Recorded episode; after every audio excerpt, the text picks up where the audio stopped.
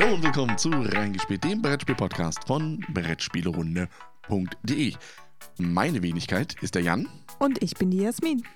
Ja, und ähm, einen Gast haben wir diesmal nicht dabei. Nein.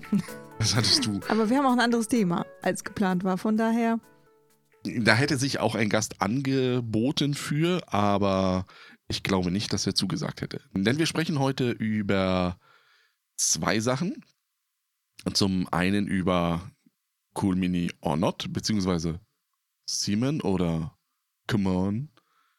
Und das andere Thema ist ein, ein kleiner Aufschrei, Skandal.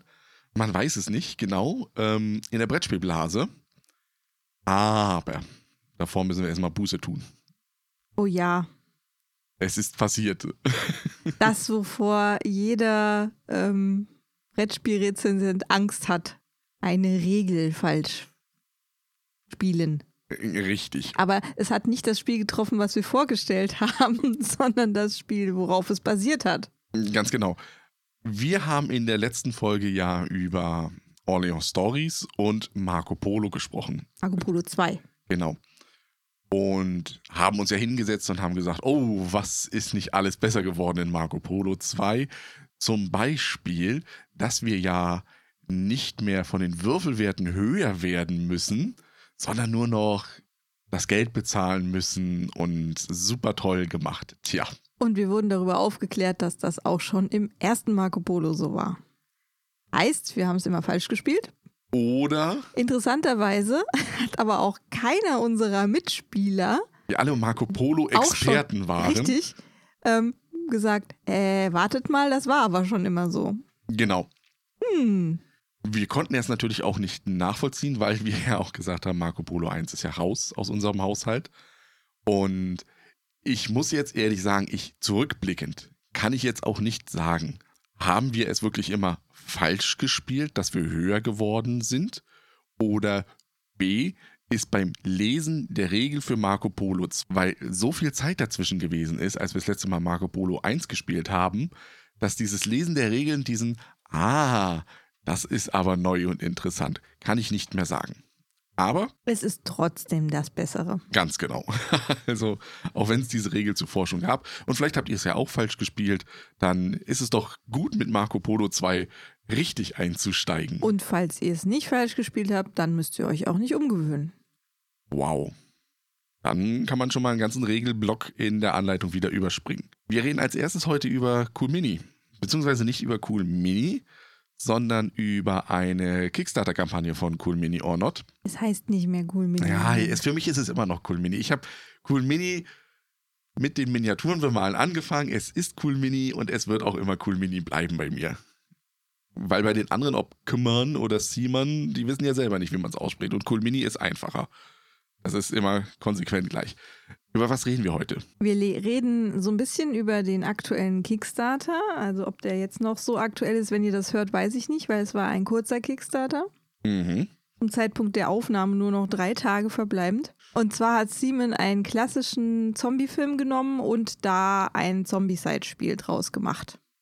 Soweit jetzt nichts Ungewöhnliches erstmal. Weil im Grunde genommen ist ja diese Zombie-Side, äh, nicht die Zombie-Side-Filme, sondern die Zombie-Filme ja eigentlich die Grundlage für dieses Ja. Zombie-Side Season 1. Und der erste Zombie-Film ohne Zombies, mal mit Ghoulen, war A Night of the Living Dead von äh, George R. Romero. Das ist der Erfinder der Zombies in der Kinowelt, wenn man so will. Beziehungsweise, hast du es ja auch richtig gesagt, es waren ja damals noch keine Zombies. Die Zombies wurden ja später, es waren halt nur Ghule, die langsam schlurfend durch die Gegend. Also der gute George ist auch der, der den langsamen Zombie-Ghoul erschaffen hat in der Kinowelt. Die sind nicht unbedingt ratzfatz schnell, so wie in World War Z oder so. Die kamen erst später, die schnellen Zombies. Und die Zombies sind auch nicht dumm, dumm in dem Sinne, sondern sie haben noch ein bisschen Gehirn selber. Also sie sind nicht nur so. Äh, Nein. Naja. Ja, sie, sie, Die sind schon sehr fokussiert auf ihr Ziel, nämlich fressen. ja, aber um zu fressen, nutzen sie auch Werkzeuge und so weiter. Und während du ja in den klassischen heutzutage Zombies mit, du machst schon nur eine Tür zu, mit einem Riegel und dann reicht es schon, dass die nicht reinkommen, sondern naja, nur die. also auch in Resident Evil gibt es Zombies, die nicht gerade kleine Werkzeuge hinter sich herschleifen. Ja, das ist dieser eine in Resident Evil 3, wo sie im Gefängnis waren. Aber die Hauptmasse an Zombies, ne, Ja, war eigentlich, oh, da ist eine Wand, da kommen wir nicht drüber und so weiter und so fort. ja, die benutzen halt Ziegelsteine und heben die auch äh, gezielt auf, um dann damit Scheiben einzuschlagen, zum Beispiel. Damit hat es jetzt, sage ich mal, damals 1960, 65, irgend sowas, die Ecke muss das ja gewesen sein, weil der Film war noch in Schwarz-Weiß. Das heißt, Es war Entsättigt. 1968. 68, aber schwarz-weiß noch. Weil Ja.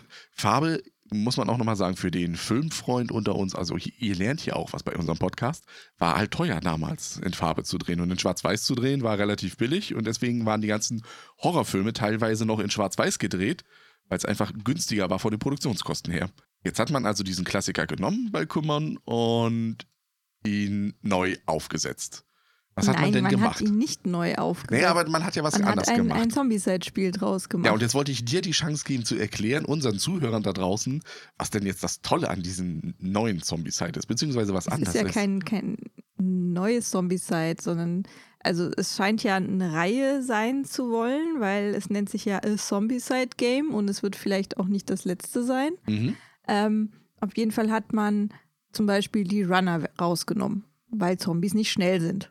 Jedenfalls nicht da. Man hat die Abos rausgenommen, weil, Weil- die gibt es da auch nicht. Wären tricktechnisch zu teuer gewesen. Ja, Stattdessen gibt es halt die Breakers, das sind die, die dann, äh, wie gesagt, mit Ziegelsteinen oder Füßen von Tischen versuchen, mit Dinge, stumpfen Gegenständen. Dinge äh, Barrikaden zu kaputt zu machen. Mhm.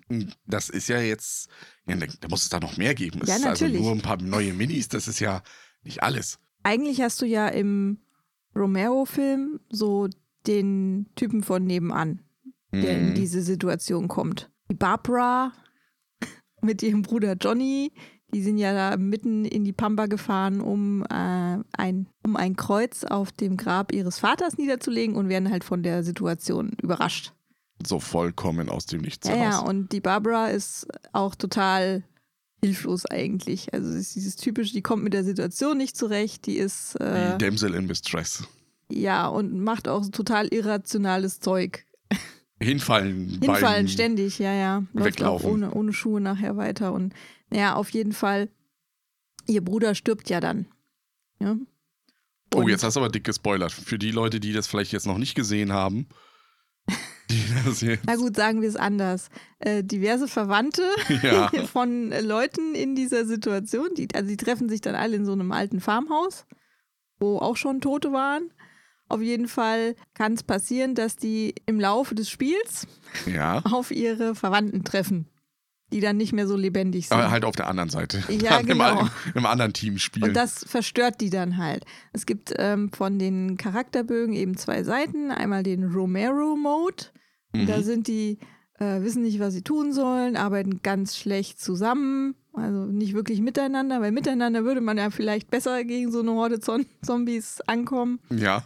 Jeder will so sein eigenes Ding und äh, haben auch Schwierigkeiten, geeignete Waffen zu finden. Also es gibt mehrere ähm, Stapel von Ausrüstungskarten. Ausrüstungskarten, danke. Und du kannst im Romero-Mode halt nur von Haushaltsgegenständen ziehen. ja.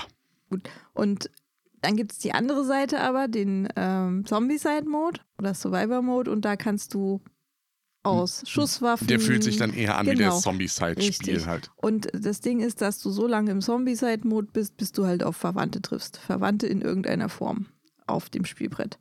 So, jetzt ist das Problem aber, bis jetzt hat Simon nur gesagt, man wird Szenen aus dem Film spielen.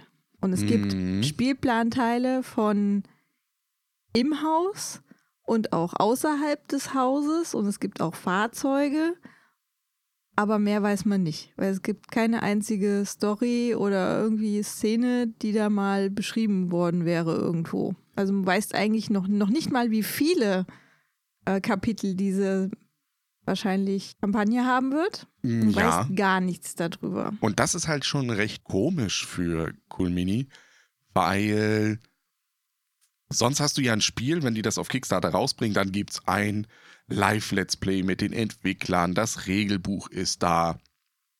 Es sind unheimlich viele Informationen, sind schon draußen. Das Einzige, was noch geheim ist, in Anführungszeichen, sind eigentlich nur die Stretch Goals, die noch rauskommen und die Erweiterungen, die im Zuge dieser Kickstarter-Kampagne rauskommen. Die gibt es aber nicht bei dem. Richtig, und hier ist es komplett anders. Also hier, Kampagne komplett ohne Stretch Goals. Es ist jetzt von Anfang an bekannt, was drin sein wird. Da kommt auch nichts mehr dazu. Punkt. Ja. Und die läuft halt auch sehr kurz. Insgesamt sind die Infos sehr, sehr mau. Es hat einen sehr faden Beigeschmack. Weil, wenn man ein bisschen überlegt, vor anderthalb, zwei Monaten lief erst die Kampagne zu Zombie-Zeit Season 1 2.0, wenn man so will. Second Edition. Genau. Plus die Erweiterungen in Washington und so weiter und so fort. Und jetzt kommt gleich wieder ein neues Zombie-Side-Spiel raus. Zwar wieder ein bisschen verändert mit dem Romero-Mode und so weiter und so fort. Aber mehr nicht. Also da scheint es, man muss ja jetzt überlegen, Kaman, Simon, Cool Mini, oder Cool Mini in diesem Falle wirklich nicht, sondern nur Kaman und Simon, ist ja ein aktienorientiertes Unternehmen. Und jetzt haben wir so ein bisschen das Gefühl, das ist jetzt noch so ein Kickstarter, den wir im Ende des Jahres schnell rausbringen im Dezember, um einfach ja, die Bücher schön aussehen zu lassen, um den Investoren sagen zu können, hey Leute, wir haben noch mal 400, 500.000 Dollar eingenommen für Bis jetzt sind es nur 300.000, was ja auch schon ein sehr schlechtes Ergebnis eigentlich für ein Cool Minispiel ist. Ich glaube, es ist sogar das Schlechteste, weil nicht so gut liefen auf äh, Kickstarter die, die Rum Bones Spiele. Aber ich glaube, das lag auch einfach am Thema. Piraten und dann noch ein reines zwei, also Zwei-Personen-Spiel. Das läuft halt nicht so gut. Aber das ist ein Zombie-Site. Und ich glaube auch, wir hatten ja auch schon darüber gesprochen, es ist falsch platziert irgendwie. Also der, dieses Spiel wäre besser gewesen beim Zombie-Site 2.0 Second Edition. Eben als da nochmal reinsetzen als weitere Expansion, finde ich persönlich. Also, du hast ja auch nochmal gesagt, die Versandkosten waren ungefähr 20, 30 Dollar oder sowas. Zwischen 25 und 40 sogar. Für, für ein Spiel, was keine Stretch Goals hat. Es hat keine Stretch Goals, richtig. Die, die Box ist fix. Es gibt ein paar Kickstarter Exclusives, aber die sind auch jetzt überschaubar. Also ist jetzt keine Masse. Und du kriegst, glaube ich, noch nicht mal halb so viele Miniaturen wie bei der Second Edition. So, und das ist es ja genau. Bei der Second Edition bist du bei den gleichen Versandkosten, kriegst aber viel mehr Spiel, viel mehr Zeug noch drumherum, als jetzt eben bei dieser Version. Kostet halt ungefähr 72 Euro. Damit ist es halt nur ungefähr 20 Euro günstiger Mhm. als äh, die Second Edition. Die Second Edition aber wiederum sind natürlich solche Spiele und dafür ist es ja äh, klar, dass das auf Kickstarter ist, wo ich sage, ich bezahle, im Grunde genommen bezahle ich ja immer bei einem Zombie-Site, wenn ich bei Kickstarter das unterstütze, genauso viel, als wenn ich das im Handel kaufen würde. Vom reinen Grundspiel her. Den einzigen Vorteil, den ich ja bei diesen Spielen habe, ist ja, dass diese gesamten Stretch Goals, Erweiterungen und so weiter und so fort, die es da gibt, Ja, entweder kriege ich sie nicht im normalen Handel oder so war es ja bei Massive Darkness, da war das Grundspiel plus die Erweiterung, die schon dabei war, genauso teuer wie eben nur das Grundspiel im Handel. Also habe ich sogar noch ein kleines also hier wird halt Plusgeschäft gemacht. Hier wird halt gesagt, es sind ungefähr 10 Dollar weniger als im Retail später sein wird, plus diese, ich glaube, acht Miniaturen, die dann noch als Exclusive dabei sind. Wow. Wow, genau. Und ich finde, es lohnt sich halt gerade, wenn du nicht in den USA sitzt, Mhm. aufgrund der Versandkosten eigentlich fast gar nicht. Also ich glaube, da würden viele äh, sagen, sie bringen das dann, oder sie warten lieber vielleicht auf eine lokalisierte Version, falls es das überhaupt geben Das glaube ich schon fast Also die gar sind nicht. ungefähr im Moment 5000 Baker. Es gibt eine englische und eine französische Variante vom Mhm. Spiel. Französisch wollen schon nur noch nicht mal 500 Leute, der Rest ist halt alles englischsprachig. Also Ja, aber ich die glaub, französische ist jetzt auch nicht das große Problem, weil man muss ja wissen, dahinter steht der Guillotine Games, ja. die ja ein französischer Ja, ja, aber Publisher, das ist trotzdem eine ganz schön kleine Ja, aber, Auflage. aber der Punkt ist ja, was ich sagen wollte, ist ja nur, die englische Version, klar, die muss ich machen, um es weltweit zu vermarkten. Und die französische habe ich von Haus aus sowieso schon dabei, weil eben das Entwicklerstudio ja französisch ist. Das heißt, würde Guillotine Games in Bochum oder so sitzen und wären Deutsche, dann wäre es wahrscheinlich eine englisch-deutsche Version, die sie angeboten hätten. Es ist halt, also was ich auch nicht verstehe, ist wirklich, warum diese Kampagne gemacht wurde. Ist es wirklich nur des Geldes wegen? Und es dauert ja auch ein Jahr, bis die, bis die ausgeliefert wird. Also Und- ist und ja wahrscheinlich jetzt nichts, was jetzt kurzfristig irgendwie. Wirst du genau bei dem wäre. Ding das so haben, das wird klassischerweise so eine sein, wenn die fertig ist, also die werden 5000 Baker haben und vielleicht 10.000 oder 15.000 Exemplare von dem Ding dann machen in einem Printrun. Und dann wird das zur gleichen Zeit wieder im Handel sein. Das heißt, als Baker kriege ich acht Miniaturen mehr, vielleicht sogar ein bisschen später. Und äh, der Normale kriegt das wieder vorher. Vielleicht sogar schon lokalisiert dann irgendwo. Wobei ich nicht glaube, dass Asmodee Deutschland das wirklich lokalisieren wird, weil es halt wirklich zu nerdig ist, zu speziell. Weil du musst ja auch erstmal Romero kennen überhaupt. Ich habe den ja auch nur kennengelernt durch dich in deinem Studium, weil du ja da Zombie-Filme geguckt hast in dem Bereich. Hab ich? Ja, hast du. Okay. Und Ja, das ist halt ein bisschen man, schwierig. Also, wenn man Zombies-Filme guckt, sollte man den schon einmal geguckt haben. Den gibt es übrigens äh, frei verfügbar auf YouTube. Der Herr Romero ist aber auch nachher sogar noch in Farbe. Gibt's den. Also der hat dann ganz viele von diesen Zombie-Filmen, nur diese Zombie-Filme eigentlich gemacht. Und dann auch in Farbe. Das ist eine Reihe von sechs Filmen. Was jetzt interessant ist, ich habe mir jetzt nochmal angeschaut, den Nicht-Jahresbericht von Cool Mini, weil den gibt es nicht, den aktuellen von 2018, komischerweise. Aber man muss ein bisschen in dem äh, Quartalsbericht von der AAG schauen. Und die geben schon unheimlich viel Geld aus. Also das kann man denen nicht vorwerfen. Die haben irgendwie eine Million Dollar oder sowas für die Entwicklung der Spiele als Posten drin, der dann eben reinschlägt. Ja, da bezahlst du ja aber auch das Gehalt vom, Vom Erich. vom Eric M. Lang. Ich glaube nicht, dass der so viel verdient. Nee, aber da ist ja bestimmt auch Miete für das Studio, also für die Räumlichkeiten, die ganzen Personalkosten, Ja, na klar, du hast ja das, das Ding auch bei, äh, die Illustratoren, das wird da alles mit drin sein. bei Simon, dass die ja auch verschiedene Studios haben. Also die haben ja eins in Hongkong, die haben ja eins in Brasilien und die haben ja eins in Nordamerika. Und wenn der Erich da immer von einem zum nächsten fliegt, Ja, kostet natürlich auch Geld. Ne? Warum nennen wir den Erich noch ein Fun Fact? Äh, Eric M. Lang hat deutsche Vorfahren, wenn man so will. Und der hat auch eine deutsche Oma hier. Und deswegen nicht Eric, sondern Erich. Für uns ist es der Erich. Aber interessanterweise, weißt du, wo Cool Mini sitzt? Ähm, mit seinem Haupthauptsitz, also mit seinem finanziellen Hauptsitz Du wirst es mir sicher gleich sagen. auf den Cayman-Inseln. Es ist steuerlich sehr vorteilhaft. ja. Ansonsten in Hongkong und da haben wir ja vom Matthias erfahren in seinem Branchenfunk, dass sie es ja jetzt endlich geschafft haben in den Hongkong Stock Exchange, also in den nächsten, in den richtig großen Aktienmarkt zu kommen, weil es gibt ja viele Aktienmärkte, in denen man sich bewegen kann und nicht in allen sammelt man Geld. Und dass sie äußerst profitabel sind. Das habe ich nämlich ja auch mal rausgesucht. Und zwar, wie viel sie Gewinn und Verlust gemacht haben. 2018 waren sie noch bei einem Verlust von 0,0022 Dollar pro Aktie. Mittlerweile aber, also das, das klingt natürlich verdammt wenig. Das ist ja, das ist ja eine Zahl, die kannst du ja gar nicht aufschreiben. Aber mittlerweile hat die Aktie 2019 einen Gewinn gemacht von 0,004 Dollar. Das heißt, wir haben einen prozentual gesehen einen unheimlichen Zuwachs innerhalb ähm, ja, der ganzen Aktiengesellschaft gesehen.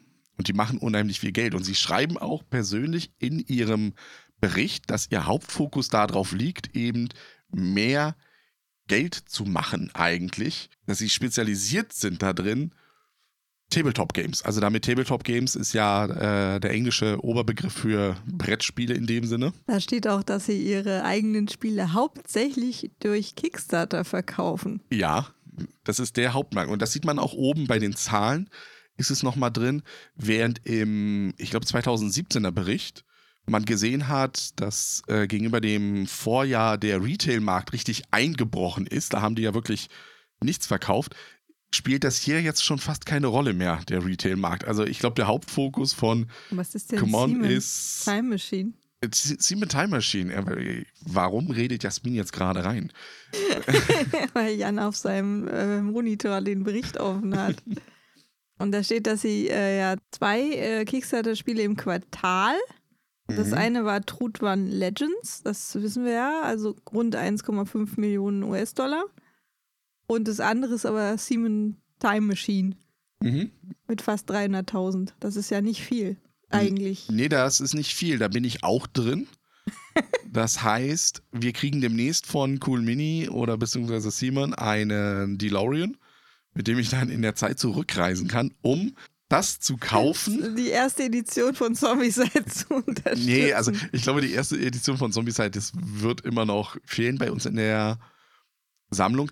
Nein, die Simon Time Machine, die Sie jetzt in diesem Bericht drinstehen haben, ist ein Pledge Manager, den Sie nutzen, um all Ihre Bestände an ah ja, Exklusiven nochmal zu veräußern. Überteuert doch noch an den Mann zu bringen. Ich hoffe nicht überteuert. Ich bin auch noch drin mit einem Dollar, weil ich persönlich die hoffe, äh, die Arcadia Kickstarter Exklusives damit zu bekommen, die ich damals einfach nicht baken konnte. Wenn man das jetzt so sieht, scheinen sie ja wirklich den Zwang zu haben, regelmäßig Kickstarter-Projekte launchen zu müssen. Um Und den Cashflow zu haben, wirklich. Eigentlich warten wir ja alle auf Ank. Ja, Vermutlich ist Ank aber doch noch nicht so weit, wie es sein sollte. Und deswegen. Und jetzt hat man vor Weihnachten halt noch eine schnelle Kampagne dafür reingemacht, was auch nicht so weit ist, wie es wahrscheinlich sein sollte, weil ja die ganzen Kampagne noch, die Kampagne noch fehlt, vermutlich. aber ich kann das Spiel besser umsetzen, weil ich brauche ja wirklich nur, ich habe ja die Ressourcen, ne? Ich mache ein neues Cover einfach drauf. Das ist, glaube ich, grafisch relativ schnell gemacht. Ich habe die 3D-Modelle. Ich glaube, da haben sie mittlerweile auch die Leute, die das wirklich ratzfatz dann so machen wir das, Die- zack, zack, zack. Die haben ja auch Vorbilder in Bewegtbild. Ja. Also auch die, die Gestaltung von Karl Kopinski, der hat ja schon mehr äh, so ist ja sowas wie Boxen der gemacht. Hausillustrator mittlerweile schon.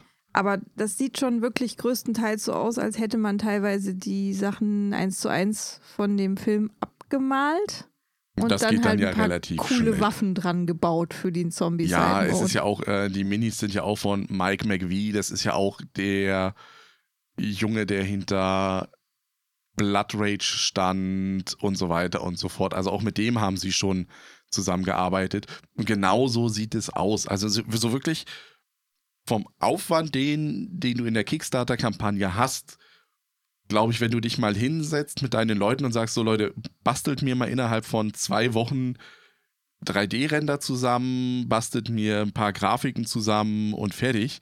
Und genauso sieht es aus, weil den Rest hast du ja schon. Und Regelbuch, Kampagne, das, das reichen wir später nach. Und Ein damit, Regelheft haben sie. ja, und das ist aber auch ja schon vorhanden, verstehst du? Also das ist, ja, da gibt es den Romero-Mode, das kann der äh, Texter umschreiben.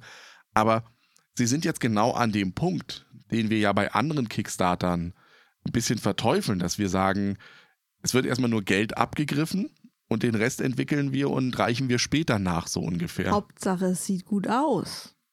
Ja, aber es, es, es ist halt ein bisschen komisch.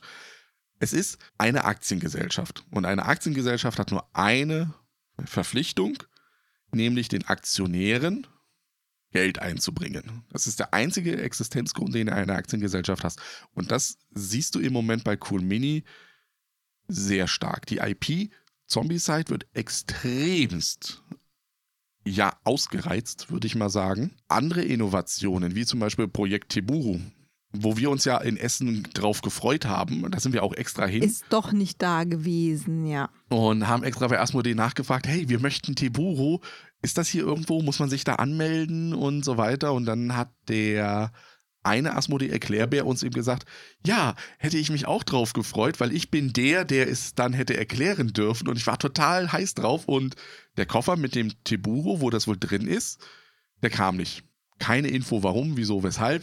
Vielleicht war er kaputt, man weiß es ja nicht, ist ja Technik, ist ja Wissenschaft und hier IT. Fast wie Magie. Genau, und kommt halt auch nicht. Und ich habe halt so ein bisschen das Gefühl, dass wenn sie das zu sehr ausreizen, die Zombie-Side-Geschichte, der Markt ist ja auch irgendwann gesättigt. Also das Night of the Living Dead, sag ich ganz offen, ist eigentlich nur was für Hardcore-Romero-Fans. Und die Schnittmenge zwischen Zombie-Side-Fans und Romero-Fans ist, glaube ich, nicht so hoch. Und das erklärt auch, warum Hm. so wenig bis jetzt da eingestiegen sind. Ja, ich, ich persönlich denke es ja auch. Also es ist genau. Und Hardcore-Zombie-Side-Fans natürlich, die auch. Ich glaube, sie hätten es besser verkauft. Wirklich hätten sie gesagt, es ist eine Erweiterung im Zombie-Side 2.0 wenn man so möchte. Da hätte man das noch als Erweiterung für ist 80 aber keine Dollar. eigene Kampagne. Ist keine eigene Kampagne, aber man hätte es da schön reinbringen können. Ja, aber ist keine eigene Kampagne. Hast du dir mal Ja, zugehört? ich weiß, natürlich, aber äh, es ist halt, ne, da hätte es Jetzt besser können Sie gepasst. sagen, Sie haben hier eine Kampagne gemacht und damit 300.000 Dollar eingenommen. Damit Vielleicht sogar, dann nächstes Jahr, ein bisschen mehr wird es noch werden. Es läuft ja noch drei Tage. ja, aber mehr als 400.000 würde ich mal sagen, kriegen die damit also bis nicht rein. zum 19., um genau zu sein. Natürlich Dezember. können wir dann das reinschreiben. 400.000 Dollar haben oder nicht haben, ist halt schon ein Unterschied. Und wenn mich das Spiel in der Produktion mit allem drum und dran, und es sind ja wahrscheinlich Assets, die ich sowieso schon habe, 200.000 kostet, naja, dann habe ich 200.000 Dollar Gewinn gemacht. Das ist ja auch nicht schlecht. Ja, an den äh, der Sports ändert sich nichts. Ja, eben. Außer dass da jetzt in der Mitte Night of the Living Dead reingestanzt du kannst es wahrscheinlich sogar noch so machen, dass sie die Druckdaten von dem Spiel, wenn sie es schnell fertig machen, mit reinbringen in die Druckdaten zum Zombicide 2.0. Das, das heißt, dass du in einem Drucklauf im Grunde genommen beide Spiele gemacht. Noch werden. ein Bogen mehr. Richtig und äh, reduzierst damit auch nochmal die Kosten. Ist nicht so gut, was da läuft. Und es ist auch wieder ein Zombie-Side-Spiel. Ne? Ich weiß, ich wiederhole mich da jetzt, aber wie du ja sagst, das Ank, das, das, das nächste große Spiel, das nächste große cool Minispiel. Trutwang war das letzte und danach war nur Zombie-Side, Zombie-Side, Zombie-Side, Zombie-Side. Und jetzt wieder was, wir wollen was anderes haben, was, was, was cooler ist irgendwie Ein anderes Setting. ein anderes Setting, coolere Miniaturen, was weiß ich. Ne? Also wir sind nicht dabei bei dem Spiel. Hm, Können wir jetzt schon mal so ganz arg spoilern, ne? Ja, Ank haben sie halt schon im August angekündigt, ne? Mhm. Und da ist noch nichts zu sehen, keine Info. Auf der Messe gab es eine Box zu sehen und ich glaube ein paar Miniaturen.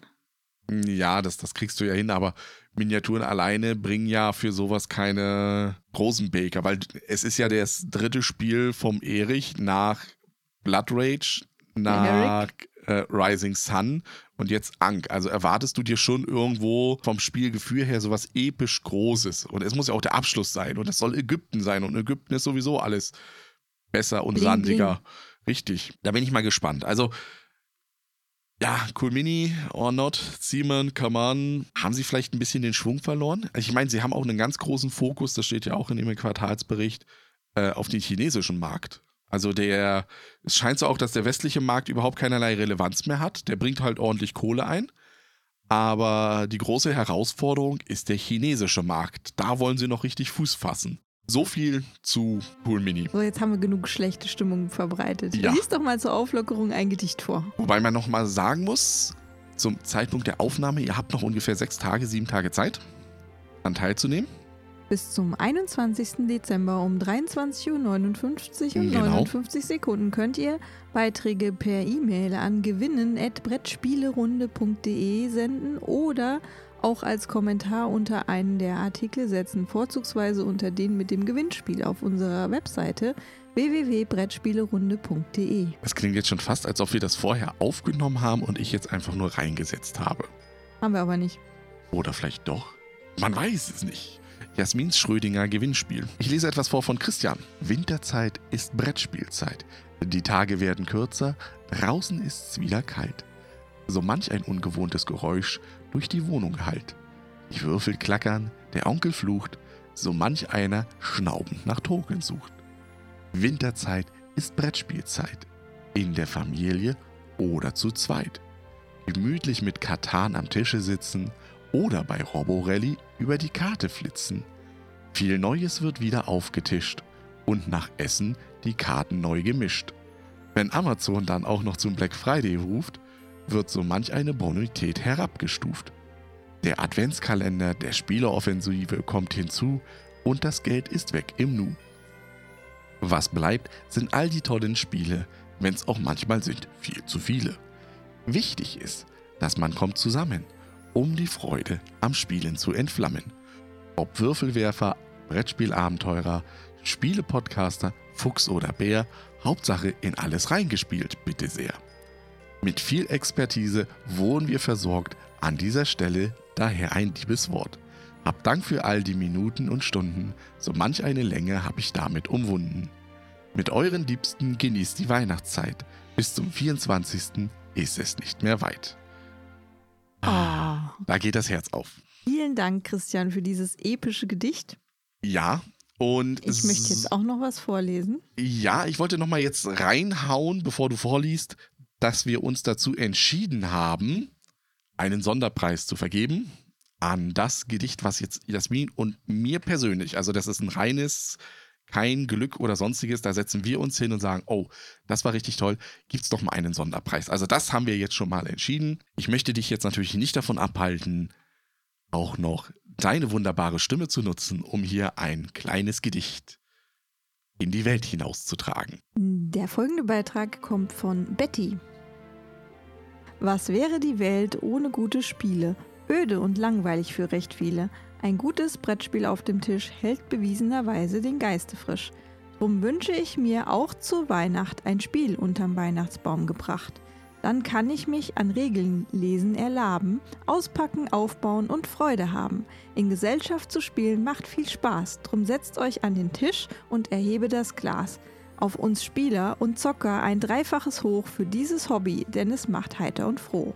Auch dieses Spiel natürlich, äh, nicht, nicht dieses Spiel, auch dieses Gedicht natürlich im Lostopf. Dann sind wir mal gespannt nächste Woche, wenn wir dann auslosen, wen wir dann da rausziehen. Was jetzt schon viele gesagt haben, also auch bei dem vorherigen, deswegen habe ich das vielleicht auch ein bisschen ausgewählt, ist das zweite Thema, was wir haben, weil Beide Gedichte haben ja jetzt gesagt, Ja. Spielen ist sowas, was man in Gesellschaft tut. jetzt muss man hier natürlich aber auch noch in den Kontext hinsetzen, sie beziehen sich hier explizit auf die Weihnachtszeit. Und die Ja. Weihnachtszeit ist in Deutschland ja sowieso das Familienfest Nummer eins. Zusammensitzen, Genau. Zeit miteinander verbringen, Ein oder zwei Brettspiele spielen die vorher unterm Weihnachtsbaum lagen. oder so wie bei uns wahrscheinlich 20 bis 25 Brettspiele spielen, weil man endlich mal Zeit hat und nicht arbeiten muss. Ich glaube, du überschätzt, wie viel Zeit wir haben. Du weißt doch, wie es bei mir immer ist. Erstmal zehn Spiele mitnehmen, ja, die schaffen wir heute alle und dann kommen wir mit zwei, die wir dann wirklich geschafft haben. Wir reden über einen kleinen Skandal. Skandal, weiß ich nicht, ob es Skandal ist, aber es hat für einen ziemlichen heftigen Diskurs gesorgt. Und zwar hat Harald Schrapers, seines Zeichens Vorsitzender des Spiel des Jahres, beziehungsweise auch dann das öffentliche Sprachrohr des Spiel des Jahres Verein, einen kleinen Text verfasst. Ja, und zwar ein Editorial in der Spielbox. Ein Editorial ist ja so eine, eine Art Vorwort äh, mit ein bisschen Meinung drin. Mhm. Äh, und das heißt kleine Fluchten aus dem Solo-Modus. Und er sagt da so ein bisschen, es gibt immer mehr Spiele mit Solo-Modus. Mhm. Er persönlich findet das aber nicht gut. Mhm. Und er mag das Gesellschaft an Gesellschaftsspiel. Also er sagt auch explizit Gesellschaftsspiel und nicht Brettspiel. Ja, Und das hat so ein bisschen viele Leute verstört. verstimmt. angepisst. Verstimmt. Angepisst, ah.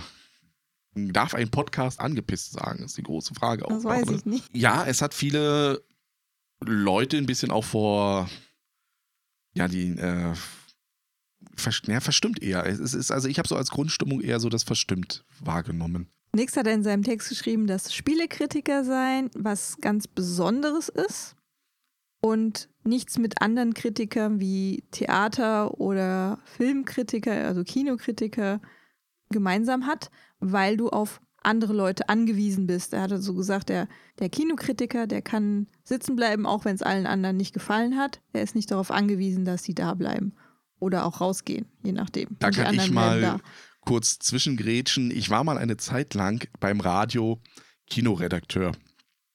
Und das ist genau das Gleiche, wie es dann auch Kinokritiker haben. Man bleibt nicht sitzen, während andere rausgehen, weil als Kinoredakteur, als Kinokritiker gibt es spezielle Pressevorführungen. Das heißt, es sind eins, zwei Wochen bevor der Film in die Kinos kommt, wird man eingeladen, setzt sich da ich glaube, das, das meiste waren mal zu dritt saß ich mal in einem Kinosaal und hatte eine schöne Zeit. Dann so vormittags, so von 12 bis 14 Uhr. Und dann fährt man zurück und schreibt seine Kritik darüber. Also ja, ich brauche als Kinokritiker keine Leute. Punkt. Ja. Weil das Kino ja für mich gemacht ist. Als Spielkritiker schon. Es wird schwierig, ja. Ja, was aber eigentlich ja gar nichts damit zu tun hat. Also ich finde diese gesamte Kritik irgendwie überflüssig, die er da tut, weil ja. nur weil er nicht versteht, dass Leute Solo-Spiele spielen oder diese nicht versteht, was man daran finden kann. Das ist es ja Mhm. irgendwie. Er, er schreibt eben, dass es rechtfertige nicht die intellektuellen und beträchtlichen materialen Aufwand, der für einen Automa betrieben wird. Ja, Und das finde ich halt ist kurzsichtig und auch engstirnig, das es ist zu auch sagen. schon.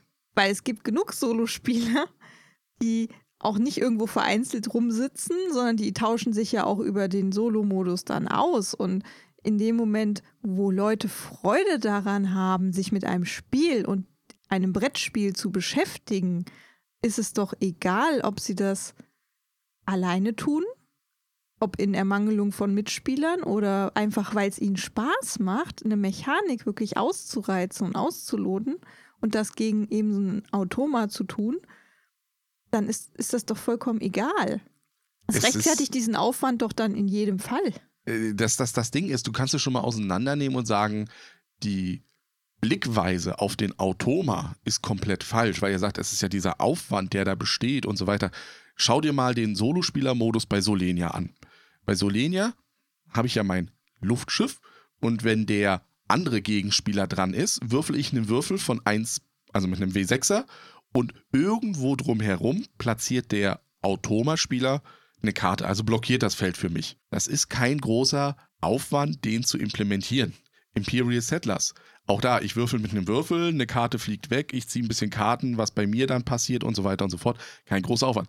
Wenn ich mir aber, und das ist, und das ist für mich ein Automa, ne, das anschaue, was in Scythe passiert ist, was in Flügelschlag, also wo wirklich Züge geplant werden, in Anführungszeichen, mit, wenn das ist, dann passiert das, wenn das nicht ist, dann passiert das. Und zwar so, dass das aufeinander aufbaut. Dann ja, da ist ein Riesenaufwand dahinter, aber auch, weil man zeigt, das funktioniert halt auch im Solo-Modus. Ich glaube, man muss hier wirklich erstmal unterscheiden. Es gibt einen Solo-Modus, der ist nur dran geklatscht. Den würde ich auch verteufeln. Also absolut so, so ein Modus, wo du sagst, der ist nur dran aus marketingtechnischen Gründen, dass wir da noch von eins bis vier Spielern draufschreiben können und der bringt aber spielerisch eigentlich gar nichts. Der ist sinnlos und der, selbst ein Solospieler würde sagen, der ist überflüssig. Und dann finde ich wiederum, gibt es einen Solo-Modus, der extrem in der letzten Zeit gewachsen ist. Und zwar eben ein wirklicher Gegner, an dem man sich die Zähne ausbeißt, der einen auch fordert und nicht nur einfach ein billiger Ersatz ist. Und das ist gewachsen. Also dieses Feld ist in Ja. letzter Zeit wirklich gewachsen. Es gibt sehr viele Spiele, die eben mit ab 1 anfangen Oder ab null. oder ab 0, ja, das berühmte so, have, so You Have Been Eaten. Aber das ist ja nichts Schlimmes da dran. Nee, also was ich halt äh, glaube, ist, dass der Herr Schrapers mit diesen kleinen Fluchten aus dem Solo-Modus eigentlich sagen wollte, er mag das, dass man, auch wenn man in der Gesellschaft heute oft alleine irgendwo Mhm. sitzt, bei Gesellschaftsspielen zusammenkommt und dieses gemeinsame Erlebnis hat. Aber ich finde es dann unnötig, auf den Solospielern im Prinzip rumzuhacken. Das muss ja nicht sein. Also seine, Nee, seine Aussage, ne, dass man heutzutage in der Gesellschaft vielleicht vereinzelt ist, mag für manche zutreffen, für andere nicht.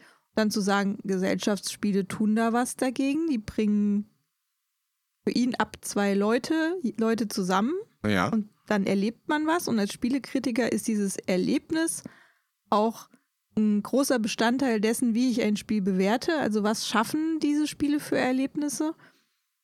Aber dieser Bezug auf den Solo-Modus, der nimmt dem Gesellschaftsspiel ja nichts weg, dem Brettspiel. Mm, Nö, er, Er, er gibt dem etwas hinzu, finde er ich. erschließt wieder, äh, Ja. äh, finanziell gesehen auch so, einen neuen Markt, eine neue äh, Blase, die man sich einverleiben kann, nämlich die Blase von den Leuten, die eben nicht die Möglichkeit habe. Also unser Neffe, der hat auf dem Dorf nicht die Möglichkeit gehabt, Leute zu finden, mit denen er spielt. Die haben sich einfach dafür nicht interessiert in seiner Altersklasse. Der war immer froh, wenn wir dann da waren und mit ihm spielen. Also der hat unheimlich gerne gespielt. Er hat auch gerne gespielt, wenn wir da waren. Aber Solo-Modus. Ja, das akzeptiert der Herr Schrapers ja noch. Wenn du keine Mitspieler hast, dann ist das okay, Solo zu spielen. Aber, das ist so die aber er sagt halt, ja, ja, er sagt halt, aber eigentlich für ihn ist es keine Option, weil er genug andere Dinge hat, die er alleine machen kann. geht mir persönlich, subjektiv, ne? Also meine persönliche Meinung ist, ich, ich mag auch keine Solo-Modus. Oder ich mag den Solo-Modus in einem Spiel nicht. Ist meine persönliche Meinung. Es liegt aber auch daran, da bin ich ein bisschen ähnlich wie Daniel von den Spielträumers. Wenn ich alleine bin und keine Mitspieler habe, um ein Brettspiel zu spielen, gibt es so viele andere Möglichkeiten, die ich dann mache. Also bei mir, ich bemal dann noch die Miniaturen. Die müssen ja auch, irgendeiner muss die ja auch bemalen, ne? Das, ich bin auch begeisterter Videospieler. Das heißt, Oh, das ist schon schlecht für dich, weil, ja, aber der Solo, äh, hier das Gesellschaftsspiel schafft es ja vielleicht, vereinsamte Videospiele wegzubringen. aber das ist bei mir, und bei mir ist ja dann das Kranke jetzt, diesen Monat ist jetzt Railroad, äh, nicht Railroad, äh, Ticket to Ride im Game Pass von der Xbox gewesen. Das habe ich jetzt in einem Abend, drei oder vier Stunden am Stück, ich weiß nicht, wie viele Partien Ticket to Ride ich gegen den Computerspieler gespielt habe, weil du im Bett lagst. ja, ja, deswegen bist du so spät ins Bett gekommen. Ganz genau. Aber also das ist meine persönliche äh, Empfinden, dass ich sage, der Solo-Modus bringt mir nicht so viel, weil mir geht es auch darum, mit meinen Freunden zu spielen und ich für mich persönlich halt sage, es gibt dann noch so viel andere Interessen, die ich habe. Fotografieren und so weiter und so fort. Ja, also Da muss ich meine Zeit halt äh, nicht darauf verwenden, ja, aber das ist, eine einen Persön Solo-Modus. das ist eine persönliche Präferenz Genau, von dir und absolut. dann kannst du ja trotzdem nicht den Verlagen absprechen. Das- es wäre das sein. Verschwendung von Material und Zeit, einen Solo-Modus zu implementieren. Weil ich meine, es, es schadet dir ja nicht. Nee, in ah, deinem Gesellschaftsspiel erlebt, gemeinsamen Erlebnis, dass ein Spiel einen Solo-Modus hat. Okay, da ist dann ein Pack an Karten mehr drin, den du persönlich nicht brauchst. Ich finde es auch, ich, ich fände es auch richtig gut, wenn wir beide als Spielekritiker, wir müssen ja dummerweise die Regeln lernen von so einem Spiel.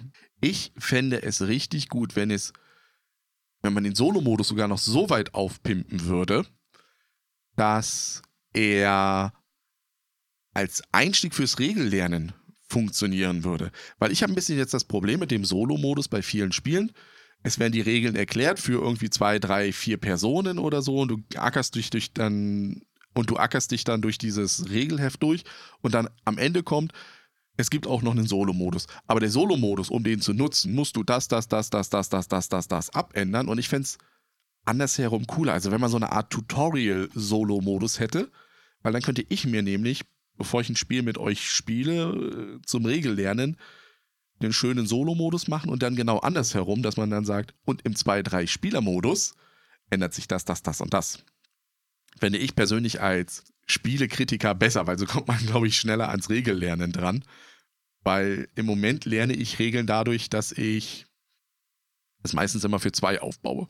Also für dich und mich und dann einfach macht es schwierig bei Spielen mit. So Jetzt müssen sie, ja, jetzt müssen sie auf eine Karte bieten oder so. Und, oder die Hand darf nicht offen gezeigt werden. Ja, ja, ich verstehe, was ihr dahinter meint. Das macht es ein bisschen schwierig, finde ich. Also, man könnte ihn sogar noch weiter ausbauen, Es den Solo-Modus. es gibt ja auch eine absolute Verschwendung von Ressourcen und Zeit. Spiele, die nur für eine Person sind. Ja, Das die kauft ist, ja äh, keiner dann eigentlich, ne? Ja. Das sind nur arme Weil Ei- Leute nur mit sich selber spielen, das macht ja blind. und gibt äh, Haarausfall. Kommt auch noch. Macht blind und äh, Haarausfall, wenn man mit sich selber spielt. Ja, also ich persönlich kann dieses Editorial, ja, ich kann nachvollziehen, dass du sagst, mir persönlich gibt das nichts, wenn ich äh, alleine ein Brettspiel spiele, einen Solo-Modus. Und ich mag lieber das Erlebnis, aber mit, mit mehreren, aber ich kann nicht nachvollziehen, dass man das in einem Editorial so dahinstellt, dass das was Schlechtes wäre und was dem eigentlichen Brettspiel, Gesellschaftsspiel was wegnimmt. Das ist wie in der Folge mit Manu. Du weißt noch bei ganz schön clever. Wir alle haben eigentlich gesagt, nach ganz schön clever als App. Ist besser. Das ist, als, das ist ein Solospiel. Das ist eigentlich ein Solospiel. Das, das spielt man nicht mehr in der großen Gruppe, das spielt man als App alleine. Weil es am und Tisch das auch schlechter funktioniert. Ganz genau. Und das ist, da ist es ja eigentlich so, da würde ich mal behaupten, da ist der Solo-Modus, was ich vorhin gesagt habe, nur dran geklatscht. Also man hat es wahrscheinlich von zwei bis vier entwickelt, hat dann festgestellt während der Entwicklung, ah, da kann man ja noch einen einzelnen dran dazu machen. Oder was wir ja auch schon mitbekommen haben von dem Herrn Rosenberg, der ja bekannt ist für seine Solo-Modi, die er hat, dass er ja ein Spiel erstmal als Solo-Modus entwickelt für sich selber. Also ich denke mal auch viele Entwickler gehen erstmal hin und überlegen, wie funktioniert das Spiel, wenn ich das mache und erstmal so der Solo-Modus steht und aus dem Solo-Modus heraus das normale Spiel entwickelt. Aber wie gesagt, ob ich Außer- das jetzt mache. Ja, außerdem sind ja viele Spiele, bis auf Partyspiele jetzt, Ja, auch mittlerweile multisolitär. ja, natürlich. Es ist ein Just One, klar, ein Just One funktioniert nicht alleine. Da gibt es auch keine Solo-Regel. Ein, es funktioniert noch nicht mal zu zweit. Selbst ein Codenames funktioniert eigentlich erst ab vier. Trotzdem gibt es einen Zwei-Spieler-Modus und einen Drei-Spieler-Modus, der, ja, wir können es von zwei bis x verkaufen. Ich glaube halt auch bei vielen Sachen ist es Marketing irgendwo, dass man sagt, wir können den Markt erweitern von 1 bis 4. Da nehme ich gerne wieder meinen Imperial Settlers 1 bis 4, aber das ist ein Zwei-Personen-Spiel. Punkt. Ja, aber es ist doch, guck mal, wir reden da jetzt drüber. Ja. Ich bin aber der Meinung, eigentlich gibt es da nichts zu diskutieren. Nee, Er hat halt seine Meinung dazu. Es war überflüssig, das so in diesen Kontext, ich mag Gesellschaftsspiele, weil es Leute zusammenbringt, mit reinzuschieben. mhm, Das war unnötig, hat unnötig für Unmut gesorgt mhm, in der mhm. Community. Und da, diese, diese Meinung gab es auch vorher schon. Und da ist der Herr Schrapers sicher nicht alleine, aber es gibt eben auch die Solospieler, die eben nicht dieser Meinung sind, offensichtlich. Und da gibt es relativ Und viele Da von. hat man sich jetzt unnötig Feinde gemacht. Es ist ja nicht nur das, dass man sich unnötig damit Feinde gemacht hat, sondern man muss ja auch überlegen, wer er ist. Er ist ja nicht einfach nur irgendein Spielekritiker, irgendein Spieleblogger, irgendein Podcaster, der da seine Meinung zu hat und dann mal ein bisschen Rumble in the Bronx machen will, sondern er ist halt ein Mitglied der Spiel des Jahres Jury und er ist eins der Mitglieder, die in der Öffentlichkeit wahrgenommen werden. Jetzt kann man natürlich durchaus denken, alle so in der Spiel des Jahres Jury denken vielleicht so. Weil es ist ja seine, klar, es ist seine persönliche Meinung, aber wie viel von- davon ist vielleicht noch irgendwo, drückt er jetzt durch als Spiel des Jahres Mi- Mitglied? Also was ist mit einem Spiel, was mit einem expliziten, gut ausbalancierten Solo-Modus kommt? Wird das von ihm dann entsprechend abgewertet als Spielekritiker? Hat das dann überhaupt noch Chancen, Spiel des Jahres zu werden? Also, wobei ja äh, Spiel des Jahres das Kulturgutspiel fördern will. Und ja. ich denke, da kann man Spiele mit Solo-Modus nicht ausgrenzen. Man kann vielleicht sagen, es muss nicht unbedingt ein Spiel sein, was nur alleine spielbar ist. Ich, ich Obwohl es mal. das ja auch schon gab. Also es Ich- gab schon einen Sonderpreis für Rubiks ja, zum Beispiel. ich, Aber, ich würde jetzt mal behaupten, aber eigentlich ist das Ziel ja, dass die Oma mit dem Enkel zusammen, Zusammen zu an Weihnachten. Weihnachten das Spiel spielen kann. das Spiel des Jahres Spiel kaufen. Genau. Jetzt muss die Oma aber dieses Jahr, weil es ja Just One ist, noch einen weiteren Enkel dazu holen, damit es ja erst ab drei funktioniert.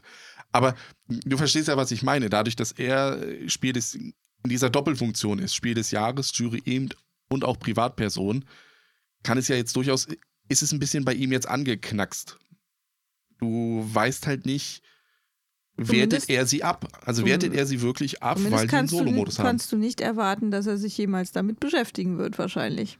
Ganz genau. Und wie weit ist die Überlegung dazu? Ne? Also eigentlich musst du ja als Jurymitglied solltest du ja ein Spiel in seiner Gesamtheit betrachten. Das Das heißt, machen wir ja auch nicht. ja, aber wir sind ja auch nicht immer das Spiel des Jahres Jury. Also Solo-Modi würde, werdet ihr bei uns ganz, ganz selten mal erwähnt. Da verweisen Wobei wir dann auf mal- andere Podcasts, die es da draußen gibt. Ja. Äh, schöne Grüße an Sebastian. Solo Manolo. Ich äh, spoilere mal vorweg, es wird dieses Jahr noch eine Kritik zu einem Solospiel geben von mir. Also nicht dieses Jahr, aber dieses Spielejahr. Ja, aber das, das, da ist ja das Thema, was dich vielleicht ein bisschen auch dazu gereizt hat. Man sagt ja zu uns eigentlich, also das, was mir noch äh, gestern eingefallen ist, in Hamburg hat die Spiel des Jahres Jury eingeladen und hat ja explizit ein bisschen darauf gepocht, uns gepusht, dass du ja in den Kritiken mehr das Spieleerlebnis Ja. beschreiben sollst und wie das für dich war. Und jetzt frage ich mich halt, Du kannst auch Als alleine. Solospieler, Doch, also- kannst du auch haben, natürlich. ja, weil der Punkt ist, ich, ich soll ja mein persönliches Spielerlebnis Ja, aber beschreiben. das Spiel ne? gibt dir doch das, auch das Erlebnis. Spiel ist ja nicht komplett unbeteiligt daran am Spielerlebnis. Das, Also das ist ja, ja das, was ich nur- meine. Es sind ja nicht nur die Leute, die das Erlebnis fördern. Du kannst ja auch einen äh, Arkham Horror LCG alleine spielen und hast dabei ein Erlebnis, weil die Storytelling aus der Geschichte herauskommt. Oder du hast, äh, was weiß ich, bei Terraforming Mars und bestimmte Sachen wollen einfach nicht klappen. Das ist ja auch ein Erlebnis, was du hast. Oder es läuft super gut und du spinnst dir deine Geschichte daraus, wie du jetzt den Mars terraformt hast.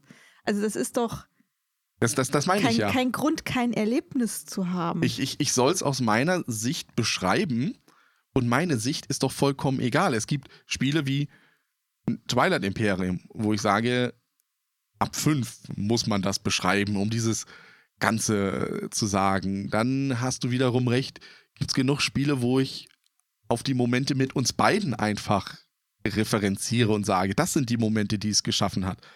Und sowas wie Betrayal Legacy wo ich dann wiederum sage, das kann ich nur in der Gruppe, die wir sind, beschreiben. Das Krimi-Dinner, was wir letztens hatten, hat halt nur funktioniert, weil wir zu acht waren. Und da kann ich aber trotzdem mich hinsetzen und sagen, mein Spielerlebnis war so. Und das wird sich nicht unha... du warst nur genervt. Ich war total genervt von allen. und das wird sich ja nicht großartig ändern. Also ich ändere mich ja nicht als Person, wenn ich das auch alleine spiele. Ich muss sagen, ich habe zu Lernzwecken Imperial Settlers Empires of the North jetzt alleine gespielt. Und ich fand's gut. Ich fand's richtig toll. Es war ein tolles Spielerlebnis für mich und so würde ich das auch jedem wieder verkaufen. Deswegen ist es absolut nur eine persönliche Präferenz, ob du jetzt lieber Netflix guckst, Videospiel spielst, Miniaturen bemalst oder dich hinsetzt und ein Solo ein Brettspiel spielst. Kann ich ja auch Das nicht mehr. eine ist ja nicht, das eine ist ja nicht besser oder schlechter als das andere. Es ist ja nicht das eine produktiver oder weniger produktiv als das andere. Es ist alles Hobby und es sind Dinge, die man gerne tut in der Freizeit, wo man nicht den Zwang hat, irgendwas leisten zu müssen. Und da hast du nochmal vollkommen recht gehabt. Auch etwas, was ich in meiner persönlichen Aufzählung jetzt nochmal vergessen hatte, weswegen ich wenig Solo-Spiele spiele. Netflix und Amazon Prime Filme gucken. Also der Film gucken ist ja auch noch ein großes das Hobby kostet von mir. ganz schön viel Zeit, ja. Das kommt ja noch hinzu. Weißt du, was das Schlimmste dabei ist an diesem Seriengucken-Zeug? Dass ich ja auch Sachen gucke, die nichts für Kinder sind, ne? Und wer hockt die meiste Zeit neben mir auf der Couch? Ich, richtig. Nein, nicht du. Du hock- hockst vorne auf dem Po eng und schwingst. und ähm, schwing da dann nee. so rum. Das kleine Kind sitzt dann neben mir und dann kann man sowas wie American Horror Story halt nicht gucken. Dann bin ich froh, wenn ich am Sonntagmorgen mal eine Dreiviertelstunde früher wach bin als alle anderen und dann gucke ich sowas. Es hat, es hat halt auch alles seine Zeit. Ne? Du musst ja die Muße haben. Du musst dann wissen, ich habe jetzt mal eine Stunde Zeit für mich. Es ist ja was Besonderes auch Das in der es ja, heutigen genau. Zeit. Das ist, das ist genau der Punkt. Auch bei einem Solospiel, äh, wenn ich nicht weiß, wie es funktioniert und mich erst vielleicht erstmal reinarbeiten muss und sowas oder das optimieren, muss ich auch überlegen, ich habe jetzt mal zwei Stunden Zeit, um was zu machen. Und dann kommt es eben auf die persönliche Präferenz an, so wie du sagst. Wenn ich jetzt nur eine Stunde Zeit habe, also ich glaube, keiner wird sich ein Rosenberg-Fest für Odin im Solo-Modus draufballern, wenn er sagt, oh, in einer Stunde muss ich die Kinder abholen oder so, sondern vielleicht sowas wie Palm Isl- Island oder sowas. Also diese kleinen oder ganz schön clever. Einfach mal ein paar Oder ein Partien, ganz schön clever. Noir. Oder sowas. Ich glaube, wir können das noch jetzt hier einfach mal beenden. Also wir finden dieses, also meine persönliche Meinung ist, dass das vollkommen, es hat seinen Ruf mal wieder ein bisschen angekratzt. Vielleicht Da bin ich mir noch nicht sicher, war es mit Absicht so geschrieben, um anzuecken irgendwo? Ja. Also wirklich Ich mein- kalkuliert. Allein schon diese Unterscheidung oder dieses auf dem Gesellschaftsspiel rumreiten.